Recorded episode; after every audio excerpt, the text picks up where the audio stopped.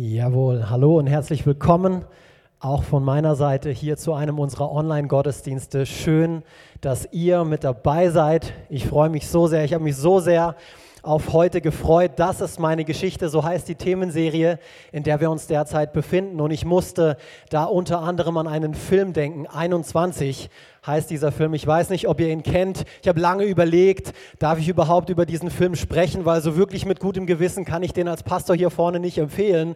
Aber es geht um eine richtig tolle Geschichte eigentlich. Ähm, aber da sind halt ein paar ähm, Szenen mit drin, wo ich weiterspulen würde, sagen wir es mal so.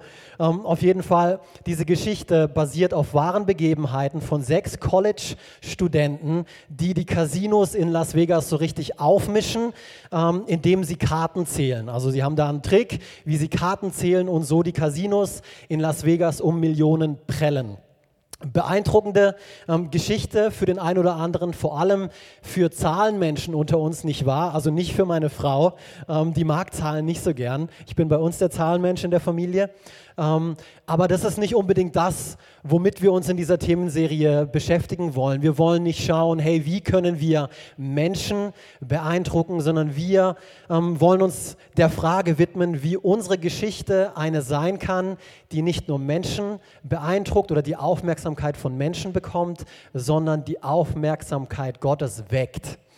Und genau deswegen haben wir diese Themenserie angefangen und vielen Charakteren in der Bibel ist genau das gelungen. Ähm, sei es im Alten oder im Neuen Testament. Wir befassen uns bei dieser Themenserie ein bisschen mehr mit Charakteren aus dem Alten Testament und sie haben es geschafft, Gottes Aufmerksamkeit zu erregen und er hat sich dazu entschieden, ihre Geschichte niederzuschreiben und wir können daraus lernen.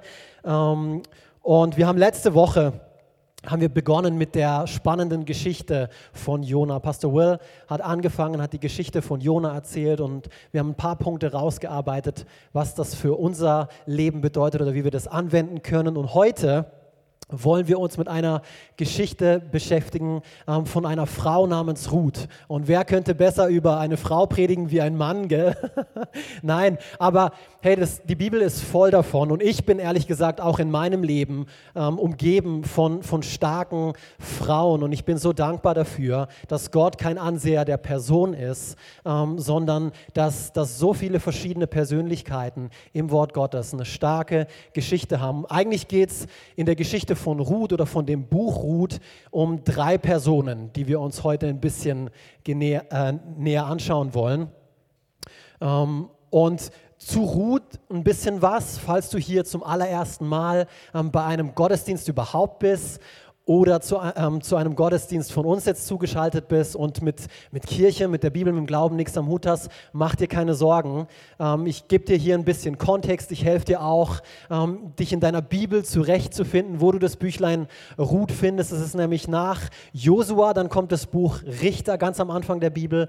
Und wenn du bei Samuel angelangt bist, bist du schon zu weit, nämlich ist zwischen Samuel und dem Buch Josua, äh, nee, und dem Buch Richter. Dann kommt das Büchlein Ruth.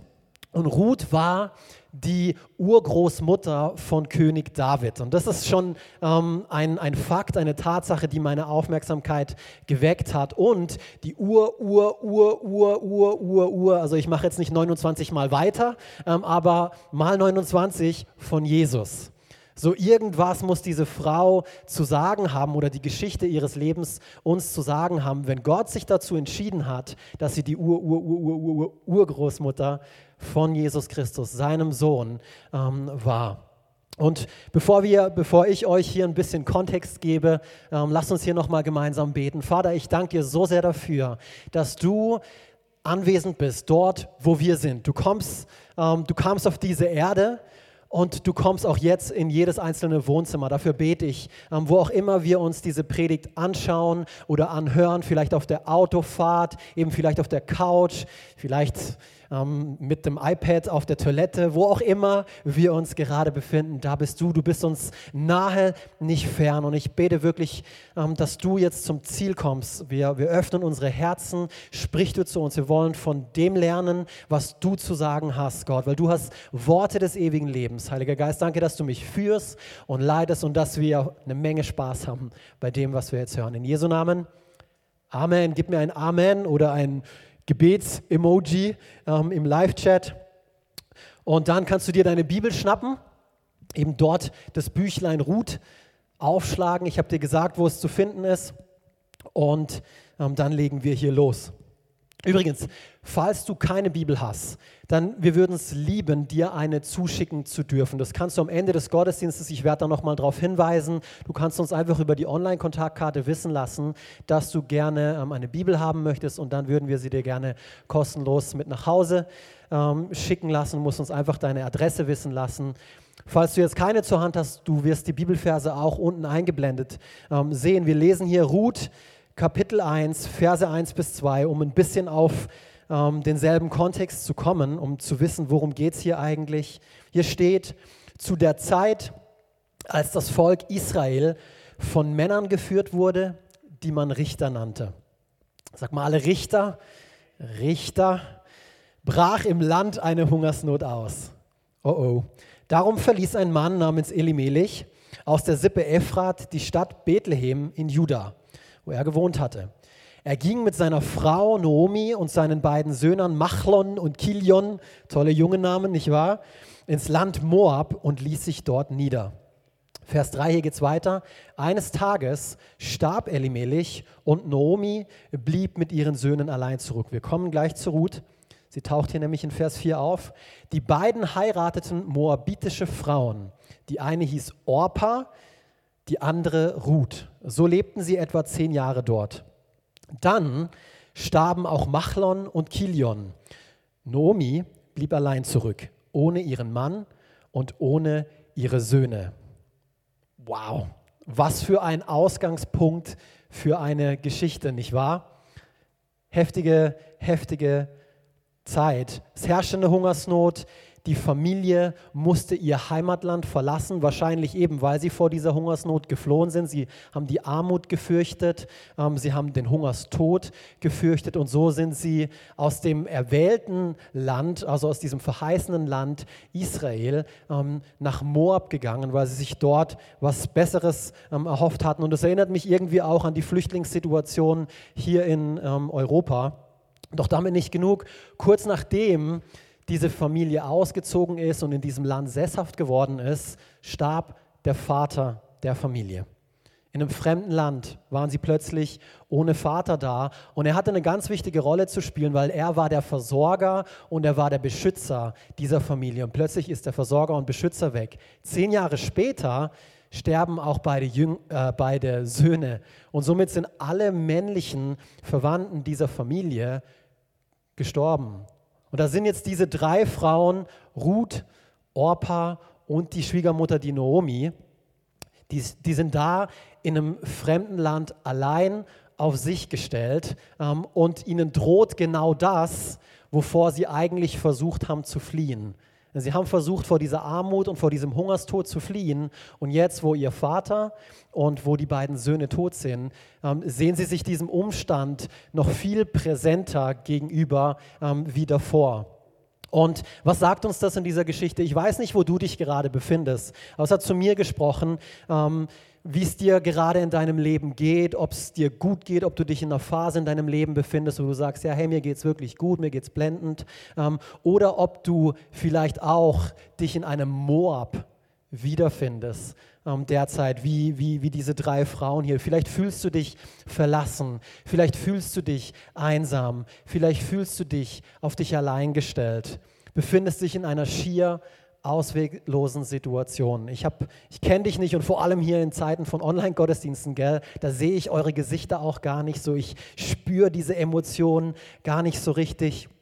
Aber sei es jetzt aufgrund von Corona, dass du an diesem Punkt gelangt bist oder vielleicht hast du Entscheidungen in deinem Leben getroffen, die dich an diesen Punkt nach Moab gebracht haben, was es auch sei ich, ich habe wirklich gebetet in der Vorbereitung, dass dir diese Geschichte Mut macht, dass sie dir Hoffnung ähm, gibt, weil zum einen lehrt uns diese Geschichte, dass du nicht allein bist. Du bist nicht allein in Moab, wo auch immer das für dich gerade ähm, ist. Und zum anderen lernen wir durch diese Geschichte, dass wir, egal in was für einem, ähm, in was für einem Punkt wir uns derzeit in unserem Leben befinden, das muss nicht so bleiben Oder Tabea Schiebeck, sie hat diese Woche bei Zuerst Beten ein tolles Statement gebracht, ähm, was ich hier auch nochmal bringen will. Sie hat gesagt, das jetzige Kapitel deines Lebens muss nicht die komplette Geschichte deines Lebens ausmachen. Und so, ich hoffe, das macht dir Mut heute, ähm, wenn du das hörst.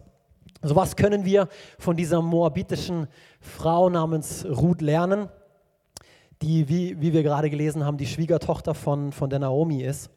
Und die Geschichte geht nämlich Gott sei Dank weiter. Wir erfahren jetzt nämlich, dass sie eines Tages, genauso plötzlich wie der Vater verstorben ist und wie die Söhne verstorben sind, gibt es ein weiteres eines Tages und da erfahren sie, diese drei Frauen, dass in Israel, dass es dem Volk Israel wieder besser geht, dass Gott sich seinem Volk gnädig zugewandt hat, er hat es gesegnet, er hat es mit, ähm, mit, mit Nahrung versorgt. Und so haben sie sich gedacht, hey, in Israel, ähm, da, da ist wieder Erntezeit, lass uns zurückgehen. Ähm, und da wollen wir ähm, jetzt, jetzt, jetzt einsteigen in dieser Geschichte. Und das Interessante ist, weil sie haben sich jetzt auf den Weg gemacht zurück, diese drei Frauen, und mitten auf dem Weg sagt die Naomi, also diese Schwiegermutter, sagt, hey, Opa, Ruth, dreht doch wieder um, dreht doch wieder um, geht nicht mit mir nach Israel, weil, hey, ihr, ihr, ich kann euch dort keine Perspektive bieten. Ähm, geht lieber zurück zu euren Müttern und Vätern, geht zurück dorthin ähm, und schaut, dass ihr in eine zweite Ehe kommt, dass ihr einen Mann findet, der für euch sorgt, der für euch da ist. Weil all das konnte Naomi nicht garantieren in Israel. Ähm, Im Gegenteil, als moabitische Frau, musst du wissen, war es ähm, per Gesetz den Israeliten eigentlich verboten, dass sie moabitische Frauen ähm, genau sich, sich zur Frau nehmen und so, sie hatten eigentlich gar keine Perspektive. Und jetzt wird es nämlich spannend und interessant. Ruth 1, Vers 14. Hier lesen wir vom ersten Wendepunkt dieser Geschichte. Da heißt es, da, brachte sie noch ein, da brachen sie noch einmal in lautes Weinen aus. Also diese drei Frauen haben noch einmal geweint. Und Orpa küsste ihre Schwiegermutter zum Abschied. Ruth jedoch bestand darauf, bei Naomi zu bleiben. Was mich zu meinem ersten Punkt für heute führt, ähm, was wir von Ruths Geschichte lernen können. Frauen weinen viel. Das ist natürlich nicht mein erster Punkt, okay? Ich wollte nur schauen, ob ihr noch dabei seid. Habe ich eure Aufmerksamkeit noch? Daumen hoch im Live-Chat, wenn ihr mit dabei seid. Darauf will ich nicht hinaus, also zumindest heute nicht. Ähm, vielleicht ist da ein bisschen Wahrheit dran. Aber in dem Punkt sehen wir die Orpa, es hat eigentlich nicht viel gebraucht, um sich von Naomi und von Ruth zu trennen. Es hat eigentlich nur zwei Anläufe gebraucht. Und so die erste Lektion, die wir hier lernen von Ruths Geschichte ist Ruths feste Entschlossenheit. Ruth war fest entschlossen, wie wir hier in Vers 14 gelesen haben, bei ihrer Mutter zu bleiben, bei ihrer Schwiegermutter zu bleiben, wohingegen die Orpa einfach nur ein paar ähm, ja, Anläufe gebraucht hat, hey nee, und dann, oh ja, okay, das stimmt, das sieht nach einem ziemlich steinigen Weg aus, ich gehe lieber wieder zurück. Wir lesen hier auch nochmal Verse 16 bis 18, das macht das Ganze noch ein bisschen deutlicher. Aber Ruth antwortete, verlang nicht von mir. Dann sehen wir, wir sehen hier diese feste Entschlossenheit von Ruth, dass ich dich verlasse und umkehre. Wo du hingehst, dort will ich auch hingehen. Und wo du lebst, da möchte ich auch leben. Dein Volk ist mein Volk und dein Gott ist mein Gott. Wo du stirbst, da will ich auch sterben und begraben werden. Der Herr soll mich strafen, wenn ich zulasse, dass irgendetwas anderes als der Tod uns trennt. Als Naomi sah, dass Ruth fest entschlossen war, hier sehen wir es wieder, mit ihr zu gehen, bedrängte sie nicht weiter. Also hier die erste Lektion für unser Leben, die wir von Ruths Geschichte lernen können, Ruths feste Entschlossenheit. Sie war sogar so sehr entschlossen, dass sie sich dazu entschied, ähm, bis zum Schluss, ähm, über den Tod hinaus. Nein, hey, bis der Tod uns scheidet. Und eigentlich im Hebräischen, also im Urtext, wenn du diese Geschichte liest, dieses Wort fest entschlossen, ähm, das kommt eigentlich vom, vom, vom Ehebund. Eben, sie, sie hängte sich Noomi an. Sie war so fest entschlossen, bei ihr zu bleiben, bei ihr zu sein. Ähm, so meine Frage ist, wie weit bist du bereit, mit Gott zu gehen? Wie fest entschlossen bist du auf deiner Reise, auf deinem Wandel mit Gott? Wann hat deine Loyalität zu Gott ein Ende? Oder was braucht es, damit du sagst, okay, hey, bis hierher war das ja alles noch in Ordnung, aber mit so viel Herausforderungen, mit so viel Anfeindungen etc., darauf hat mich niemand vorbereitet. Wir sehen uns. Ciao.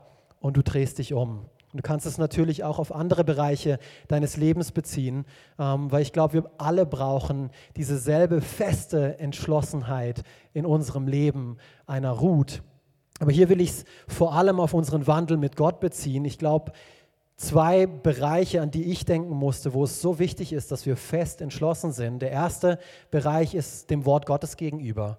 So wichtig, dass wir eine feste Entschlossenheit an den Tag legen, wenn es um Gottes Wort geht, um die Bibel. 1. Korinther 2, Vers 2, da heißt es, Paulus sagt hier, ich hatte mir vorgenommen, eure Aufmerksamkeit und das ist auch das, was ich mir vorgenommen habe. Ich habe mir vorgenommen, als ich mich hier vorbereitet habe, eure Aufmerksamkeit einzig und allein auf Jesus Christus zu lenken. Auf Jesus Christus, den Gekreuzigten. Es geht hier heute nicht um mich. Es geht hier nicht um das, was ihr vorhin gesehen habt, sondern es geht um Jesus Christus. Matthäus 6, Vers 33. Sorgt euch zuerst darum, dass ihr euch seiner Herrschaft unterstellt und tut, was er verlangt.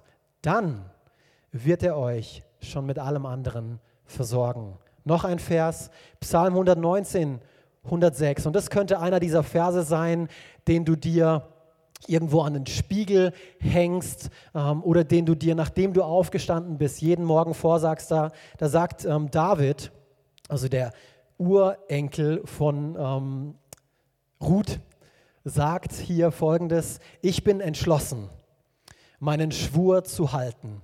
Ich folge dir weil du gerecht entscheidest. Oder in der Hoffnung für alle heißt es, was du in deinem Wort festgelegt hast, das will ich tun. Gerechter Gott. Ich habe einen Eid darauf geleistet und dazu stehe ich. Das Wort Gottes muss absolute Priorität haben in unserem Leben. Es muss zum Maß aller Dinge deines Lebens werden, die, die Richtschnur deines Lebens, zum Kompass oder zum Ratgeber, zu deinem täglichen Begleiter. So wichtig. Zum anderen Gottes Wille. Gottes Wille. Wir müssen auch fest entschlossen sein, wenn es ähm, um seinen Willen geht. Römer 12, Vers 2, da steht, deshalb orientiert euch nicht am Verhalten und an den Gewöhn, äh, Gewöhnheiten, Gewohnheiten dieser Welt, sondern lasst euch von Gott durch Veränderung eurer Denkweise in neue Menschen verwandeln. Dann merkt ihr hier auch wieder unterstreicht euch diese Wendungen ähm, in einem Vers, die sind so entscheidend. Dann werdet ihr wissen, was Gott von euch will. Es ist das, was gut ist und ihn freut und seinem Willen vollkommen entspricht. Wenn du in irgendeinem Bereich deines Lebens Klarheit brauchst, wenn du Richtung suchst, wenn du wissen willst, ähm, was du tun sollst, was gut ist und was Gottes Willen entspricht, ähm, oder vielleicht stellst du dir derzeit die Frage, hey, wozu um alles in der Welt lebe ich? Die Antwort auf all diese Fragen, die, die ist nur bei Gott zu finden.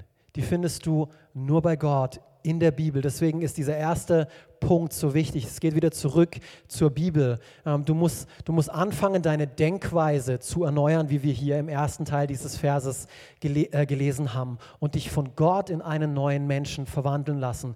Du musst, du musst lernen, dich nicht dieser Gesellschaft anzupassen, ihrer Denkweise, ihrem Verhalten, ihren Gewohnheiten oder irgendwelchen Traditionen, ähm, die zwar gut gemeint sind, ähm, aber die dich letztendlich nicht weiterbringen, auch deinem Verstand oder deinen Gefühlen. Du musst lernen, dass Gottes Wort der Maßstab für dein Leben ähm, ist und dass du in dem Moment, wo du dich seinem Wort und seinem ähm, eben dem, was da drin steht, unterordnest, wird er dir auch anfangen, seinen Willen zu offenbaren.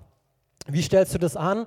Ähm, in allererster Linie, wie gesagt, indem dass du dich mit Gottes Wort auseinandersetzt. In der IT, ich komme ein bisschen aus der IT, ich habe Wirtschaftsinformatik studiert, da wird man sagen, ähm, würde man zu diesem Begriff sagen, Synchronisation. Also in dem Moment, wo du anfängst, Gottes Gedanken zu lesen und sie mit deinen Gedanken übereinbringst. So, du ladest quasi das herunter, ähm, was aus der Bibel kommt, ähm, und du änderst deine Denkweise und du passt es an, an dem, was Gott sagt, und du gleichst es damit ab. Ähm, und das wiederum führt dann auch automatisch dazu, dass dein, dein Handeln, dein Verhalten sich ändert. Nicht umgekehrt, nicht du musst dich erst in deinem Verhalten ändern, dann wird sich dein Denken ändern. Das ist das Pferd falsch aufgezäumt. Wir müssen anfangen, unser Denken zu ändern, indem dass wir uns mit dem Wort Gottes auseinandersetzen und unser Denken wird unser Handeln beeinflussen und prägen. Und ich musste auch über meine eigene Geschichte nachdenken, weil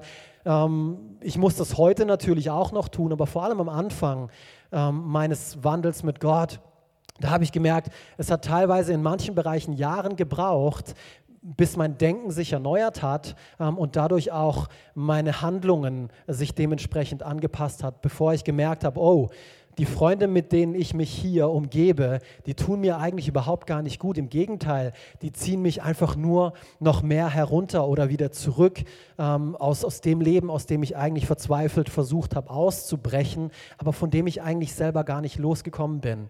Und so auch heute noch ist es, ist es wieder ein Prozess. Ich habe es meiner Connect-Gruppe gerade gestern erzählt. Wir haben uns getroffen und wir hatten darüber geredet. Und ich habe auch gesagt, ja, ich merke ähm, in manchen Bereichen meines Lebens, wie ich gut darin geworden bin, die richtigen Dinge zu tun, ähm, aber meine Denkweise immer noch verkehrt ist. Und so ist es ein Abrackern und ein Mühen für mich und ich frage mich, warum es mir so schwer fällt, ähm, anstatt dass ich zum Wort Gottes zurückgehe und ihm sage, hey Gott, ich will meine Denkweise hier erneuern lassen. Ich, ich will das wirklich wollen. Ich will das nicht tun müssen, was ich hier tue, sondern ich will wollen, weil ich weiß, du, du bist gut und du hast einen guten Plan für mein Leben. Und deswegen tue ich es. So zurück zu, zu Ruth und Naomi. Die sind nämlich mittlerweile in ihrer ähm, Heimatstadt in Bethlehem, also in der Heimatstadt von Naomi angekommen. Nur noch Ruth und Naomi, ähm, die fest entschlossen war, hier mit dabei zu sein. Und dort hat gerade die Erntezeit begonnen. Natürlich, um zu überleben, mussten sie irgendwie zu, zu Einkommen, zu, zu Nahrung kommen. Und die, ähm, die Ruth geht dann eines Tages hin und sagt zu ihrer Mutter, hey, weißt du was, ich gehe raus aufs Feld und laufe diesen Erntearbeitern hinterher, die Ehren übrig lassen für arme Leute, ähm, für, ähm, für Witwen und ich sammle dieses Feld auf, dass wir was zu essen haben. Und das bringt mich zu meinem zweiten Punkt für heute, was wir von Ruths Geschichte lernen können, nämlich Ruths dienende Herzenshaltung. Lektionen, die wir von Ruths Geschichte lernen können, von ihrer festen Entschlossenheit. Und wir lernen hier auch von Ruths dienender Herzenshaltung, weil sie war bereit für ihre Schwiegermutter oder sie war bereit, hart zu arbeiten und ihrer Schwiegermutter dadurch zu dienen. Ihr Fleiß und ihre äh, Fürsorge für ihre Schwiegermutter haben letztendlich dazu gesorgt, dass ein, ein, ein Mann namens Boas auf sie aufmerksam geworden ist Sie hat Gunst in seinen Augen gefunden und der war, war nicht nur rein zufällig eben der, der Herr dieses Feldes, ähm, in, in dessen Augen sie Gunst gefunden hat, sondern er war auch ein Verwandter von Noomi. Dazu später ein bisschen mehr. Wir lesen hier nochmal weiter in, in Ruth 2. Da steht, Ruth 2, Verse 10 bis 12, Ruth warf sich ihm zu Füßen Warum bist du so freundlich zu mir? Also Boas hat dir gewisse Privilegien eingeräumt. Er hat dir gesagt, hey, du kannst mit meinen Arbeitern ähm, mitlaufen und hat zu seinen Arbeitern sogar gesagt, hey, lass, lass extra was für sie liegen. Und hey, wenn du Durst hast, Ruth, gell, dann komm doch, komm doch, mach Pause mit uns. Du kannst auch hier was haben. Und Ruths Reaktion war, hey, warum bist du so freundlich zu mir? fragte sie, warum beachtest du mich überhaupt? Obwohl ich eine Ausländerin bin. Oh, da sieht man so sehr die Güte Gottes in diesem, in diesem Abschnitt, in diesem Vers, der sich, der, der in, in Form von Boas ähm, eben ruht einfach Güte, Gnade und Freundlichkeit erweist, obwohl sie es nach dem Gesetz ähm, eigentlich nicht auf diese Art und Weise verdient hätte als Moabiterin. Aber Gott ist so gut. Hier Vers 11, man hat mir genau erzählt, was du nach dem Tod deines Mannes alles für deine Schwiegermutter getan hast, antwortete Boas. Und dass du deinen Vater und deine Mutter und deine Heimat verlassen hast um zu einem Volk auszuwandern, das du vorher nicht mal kanntest.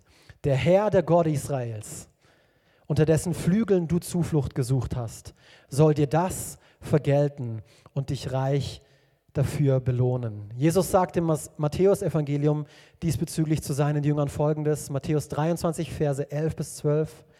Wer unter euch groß sein will, gibt es irgendjemanden, der hier gerade zuschaut, der sagt, hey, ich will, ich will, ich will groß rauskommen ähm, im Leben, ich will Karriere machen, ich will was auch immer. Ähm, weil genau die Frage haben die, die Jünger, unsere ähm, Pastorin streckt hier vorne in der ersten Reihe, ich habe sie aus dem Augenwinkel gesehen. Ähm, Scherz.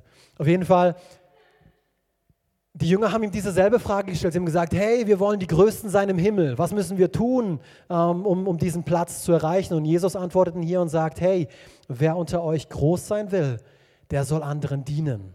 Was? Dienen? Hier geht es weiter. Alle, die sich selbst ehren, werden gedemütigt werden. Wer sich aber selbst erniedrigt, der wird geehrt werden. Und das ist genau das, was wir auch sehen, was die Ruth tut. Sie erniedrigt sich. Sie nimmt diese Stellung für ihre Schwiegermutter ein, indem sie, indem sie hingeht, ähm, arbeitet, schuftet sich diesen ganzen ähm, Tag lang abrackert, ähm, dient ihr dadurch. Und dadurch hat sie nicht nur Wohlgefallen in den Augen aller Menschen bekommen, weil das ist nicht das Ziel dieser Themenserie, wie anfänglich gesagt, sondern sie hat Wohlgefallen in den Augen Gottes bekommen. Das ist erstrebenswert. Und ich glaube, das ist auch einer der Gründe, warum Gott gesagt hat, hey, ich mag diese Frau und ich werde ihre Geschichte niederschreiben, damit sich die Menschen, die nach ihr kommen, eine Scheibe von ihr abschneiden können. Ich glaube, ihre Motivation war, sie wollte in allererster Linie, wollte sie Gott gefallen. Und, so wichtig hier, dass du diese Aussage auch hörst, sie hat verstanden, sie wollte Gott dienen und sie hat verstanden, dass sie das ganz praktisch ähm, tut, indem sie Menschen dient. So, wenn du hier bist und sagst, ja, ich diene nur Gott, sonst niemand anderem, Ganz praktisch, wie sieht das aus? Wie kann das aussehen? Ruths Geschichte lehrt uns das, indem wir einander dienen, indem wir Menschen dienen, indem wir für Menschen da sind. Das wiederum oder dadurch wiederum dienen wir Gott und ehren ihn. Und das wiederum führt dazu, dass er uns ehrt und erhebt.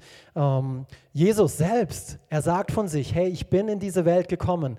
Gottes Sohn kommt hier in diese Welt und sagt, hey, ich bin nicht gekommen, damit ihr mir dient ich bin gekommen, um euch zu dienen, um ein Vorbild zu sein für euch in diesem, in diesem Punkt.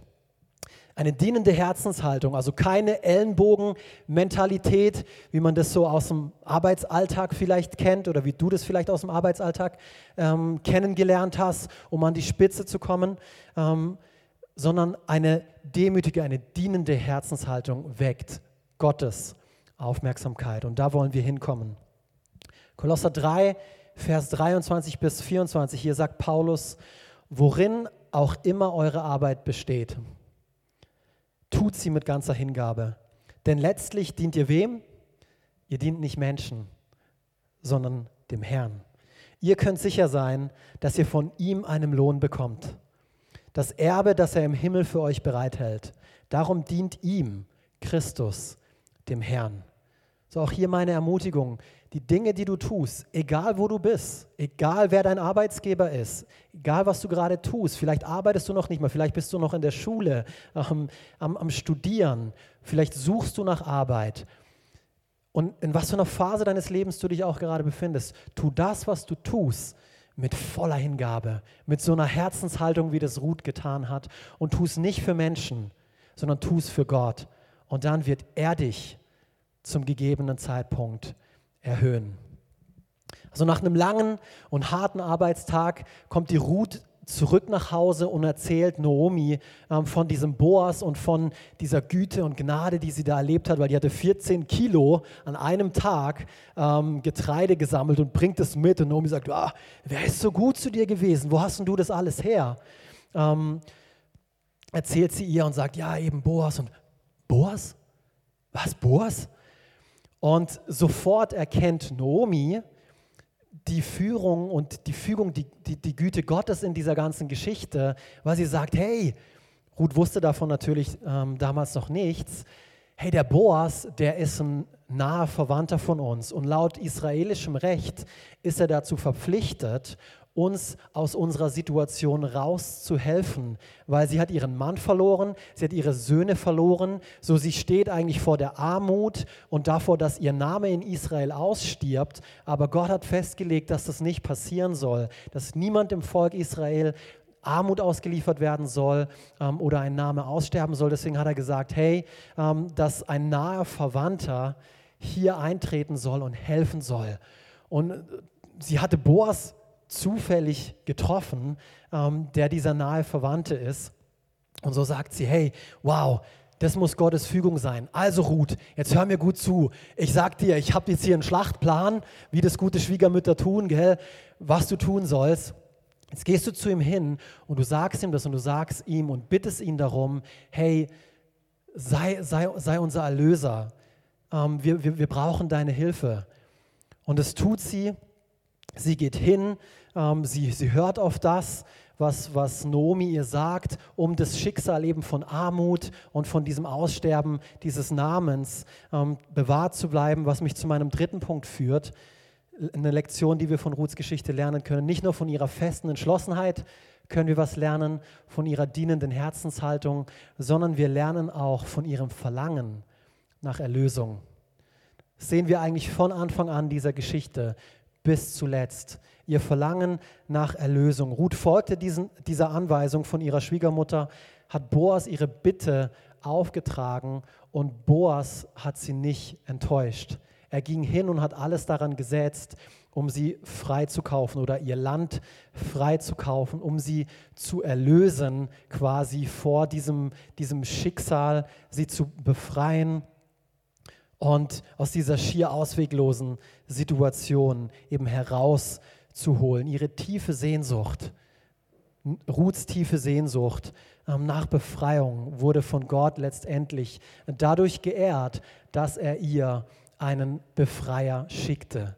Von Anfang an war sie bereit dazu, ihr Land, ihr Volk, ihr Ansehen, was sie sich vielleicht ein Stück weit da aufgebaut hat ähm, in, in, in Moab, zu verlassen, ihre Götter, ähm, um hinzugehen und ihren Blick, ihren Fokus auf diesen einen einzig wahren Gott zu richten, weil sie wusste, er ist es und nur er, der sie aus dieser schlimmen Situation ohne Mann, ohne Schwiegervater, ohne Zukunft, ohne Perspektive erretten und erlösen kann.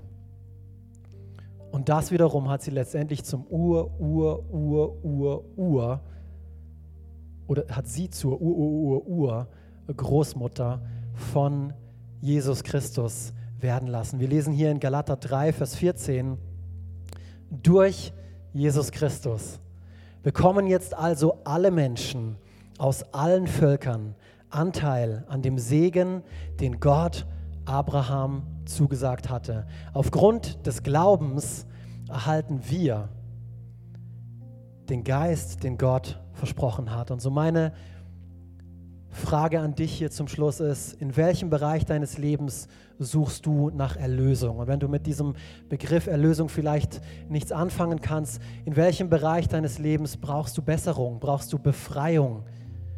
Wo dürstet es dich danach? Wo verlangt es dich danach? Wo hast du eine tiefe Sehnsucht danach, dass sich endlich etwas ändert und du schaffst es einfach nicht alleine? Denn genau dort möchte Gott kommen und retten und helfen und erlösen. Das ist dieses Bild von Boas. Gott ist dieses Bild. Jesus Christus ist dieses Bild von Boas hier ähm, in dieser Geschichte von Ruth. Vielleicht ist es eine Beziehung. Vielleicht sehnst du dich danach, dass eine Beziehung wieder heil wird und ganz wird. Vielleicht sind es deine Finanzen. Vielleicht musst du dein Gedankenleben in den Griff bekommen. Oder du, du kämpfst mit irgendwelchen Gewohnheiten, mit irgendwelchem Verhalten, ähm, eben wo du weißt, das ist negativ, es ist ähm, schlecht und es hat dich an den Punkt gebracht, an dem du dich heute befindest. Aber du, du schaffst es einfach nicht alleine, davon loszukommen. Eben, du, du, du schaffst es einfach nicht, es dir abzugewöhnen. Genau da kommt Jesus Christus ins Spiel. Genau da will er dir helfen, will dein Boas sein. Und genau das hat er getan, als er auf diese Erde kam. Er kam, um diese Menschheit zu erlösen. Wovon? In allererster Linie von Sünde, vom, vom Getrenntsein von Gott. Er hat so, er war so, Jesus war so leidenschaftlich danach, nach einer Beziehung mit dir. Aber diese Sünde in deinem und in meinem Leben, die trennt uns von einer Beziehung zu Gott. Deswegen kam er und sagte, hey, wisst ihr was? Ich bezahle ein für alle Mal den Preis, den die Sünde fordert, nämlich den Tod.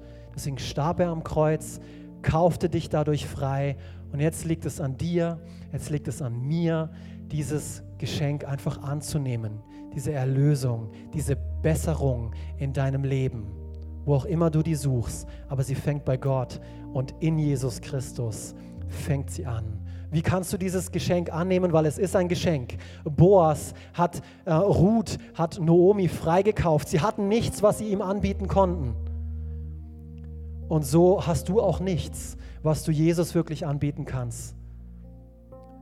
Außer dein Leben, außer ihm zu sagen, Herr, ich gebe mich dir hin, ich vertraue dir, ich glaube dir und ich nehme deine Vergebung, diese, diese, diese Befreiung, die ich jetzt erkannt habe, die ich in meinem Leben so dringend brauche, an. Wenn du gemeint bist, da in deinem Wohnzimmer, ähm, wo du jetzt gerade sitzt, du kannst das machen, indem dass du das einfach deinen Glauben durch ein Gebet zum Ausdruck bringst. Und ich will dir dabei helfen. Ich will, dass du da nicht alleine ähm, bist, wo du bist. Du, du musst nicht länger in Moab bleiben. Du musst nicht länger in Moab bleiben. Heute, triff heute eine Entscheidung. Heute kann der Tag sein der Besserung. Heute kann der Tag sein. Und so, wenn du, wenn du möchtest, da wo du bist, eben Jesus als deinen Herrn und Erlöser anzunehmen, ihm dein Leben anzuvertrauen, dann kannst du das durch ein Gebet tun. Ich werde das vorsprechen und ähm, eben im Live-Chat werden wir das auch posten und da kannst du es nachbeten.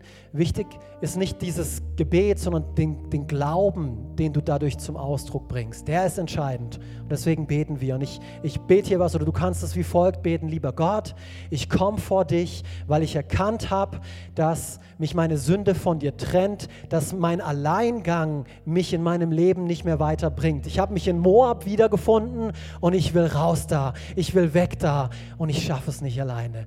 Ich brauche dich und ich erkenne an, dass du gekommen bist, alles getan hast. Du starbst für mich, für meine Sünden, um mich aus Moab herauszuholen. Und jetzt nehme ich dich an deiner Hand und folge dir. Ich gebe dir mein Leben in Jesu Namen. Amen. Amen. Und wenn du dieses Gebet gebetet hast und da wirklich daran glaubst, dann heiße ich dich jetzt herzlich willkommen in der Familie Gottes. In einem Umfeld, wo du keine Sorgen mehr haben brauchst, wo weder Corona noch irgendwas anderes dir was anhaben kann, weil Gott bei dir ist.